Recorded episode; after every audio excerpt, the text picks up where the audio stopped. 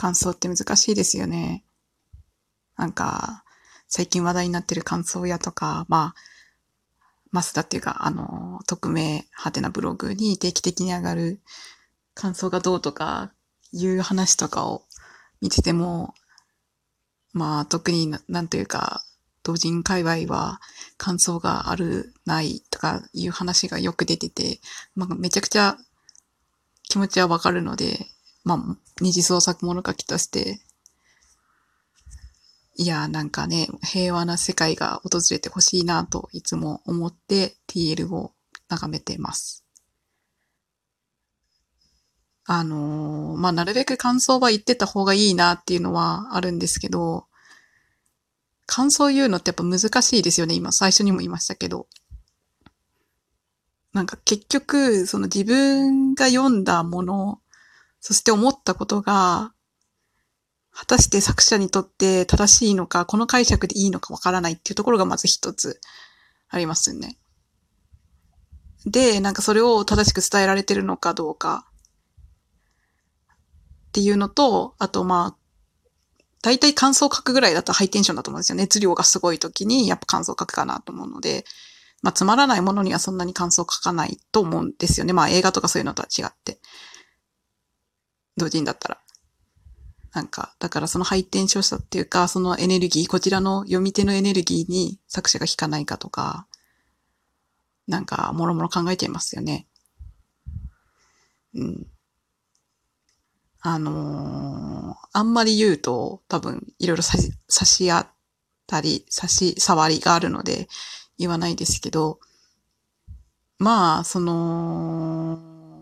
世間一般の本、まあ、小説とかそういうのは違うかもしれないんですけど、まあ、漫画も感想もらいやすいからちょっと違うんです、と思うんですけど、まあ、大体、数千部吸って、アマゾンレビューとか、そういうの含めて感想一件あるかないかとかだと思うんですよ。一般の本。いわゆる出版社が出した本。まあ、その、巷には感想がいっぱい Amazon レビューとかでついてたりする小説とかもありますけど、あれも母数は何万とか何十万っていう話だと思うので、まあ、それを考えると、まあ、数百部とか数十部の同人誌に感想がつくっていうことだけでもすごいと思うんですよね。うん。まあ、ね、巷の普通に発売してる小説でも、Amazon レビューで3件とか、そういうの全然あるし、それを考えると、同人誌の方がやっぱ感想をもらう確率は高い気がします。うん。まあ一般の本と比べてもっていう感じはあるんですけど、まあそれぐらい貴重なものなので、なんか強制するとか、強制して言ってもらうとか、なんか感想がないから寂しいとか、そういうのってなんかちょっと考えすぎかなっていう気もしたりしますね。まあ今は良くも悪くも SNS ですごい人が繋がって距離が近くなったっていうのがあるので、その、ハイエンドの人、自分よりすごい人っていうのがたくさん見える世の中だと思います。だから、その感想をたくさんもらえてる人は、その様子、感想もたくさんもらえてる人がいるっていう様子が見えちゃうし、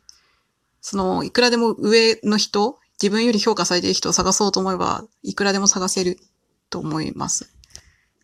よいしょ、ちょっと同居人が帰ってきたので、私を移しましたが。うん。まあ、SNS でそういうふうに上の方が見える環境になったっていうことで、まあ、感想をもらえる割合も増えたとは思うんですけど、まあ、上の人たちが見えちゃいっていう話をしてました。だから、うん。まあ、良くも悪くもって感じですけど、まあ、自分は自分だと割り切るのが一番いいのかなとは思います。うん。なんか、感想をもらった側も、どれくらいリアクションしていいのかっていうのは、確かに時々迷うことがあって、っていうのも悪い意味じゃなくて、いい意味で感想がめちゃくちゃ嬉しいので、いや、これこうだったんですよ、みたいなのをめっちゃ語りたくなったりする時があって、なんかでも、感想をくれた人を逆に聞かせ聞かせてしまうんじゃないかとか思って結構そっけなくありがとうございますくらいな感じで返したりとかしますね。でも多分世の中の98%ぐらいは感想をもらって、まあ、文面とか返信とかより喜んでると思います、勝手に。うん。いや、でもなんだろうな。なんか最近私は、あの、感想を伝えるのが下手だなと思って、自分が。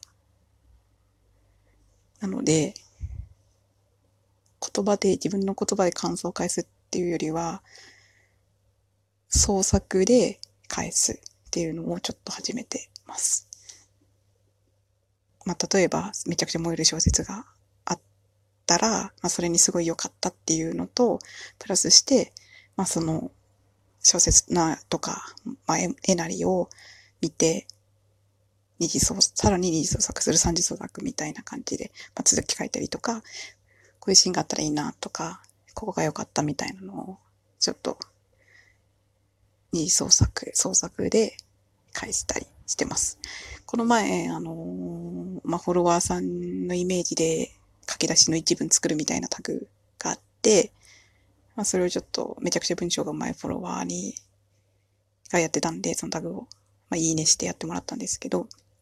それとかは、えっ、ー、と、まあ、一文もらってそれがすごい良かったので、まあ、そこにさらに次の一文っていうのを返して、感想じゃなくて、っていうのをやりました。そしたらまあその次の一文もくれて、結構文章続いて、ちょっとした物物語までいかないんですけど、ちょっと下オチがついて終わりみたいなのになったので、すごい楽しかったです。なんか、そうなんですよね。私、なんか感想とか伝えるのめちゃくちゃ下手だなって最近すごい落ち込んでて。なんか、ここが良かったとかは言えるんですよね。ただ、そのここが良くて自分はこう思ったみたいな段になると、やっぱその自分の思考とか趣向、考え方が入ってくるじゃないですか。で、そうなると、その自分の考え方を前提としてもらわないといけないというか、私はこうこうこういう知識があって、こういうまあ思考の方向性があって、その上でっていう感じになるので、なんかうまく伝わらないっていうか、その前提が長くなってしまって、なんかうまく伝わらないなって思う時があります。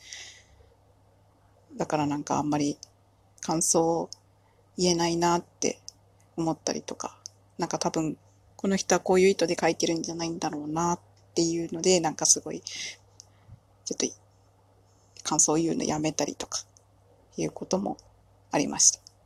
まあそれもあって、その二次創作地が創作で返すのが一番いいかなって思って、ちょっとそれをやってみようかなと思ってるんですけど、しばらく。うん、この前も、あの、同人誌の、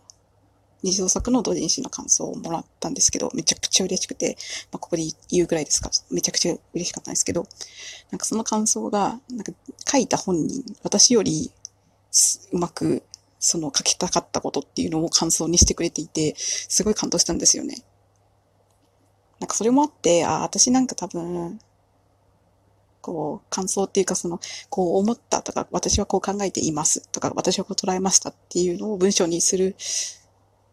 のがうまくできないから小説書いてるのかなとか思って、なんか、まあそれだったら感想の代わりに創作って返した方がいいなっていうのも、その、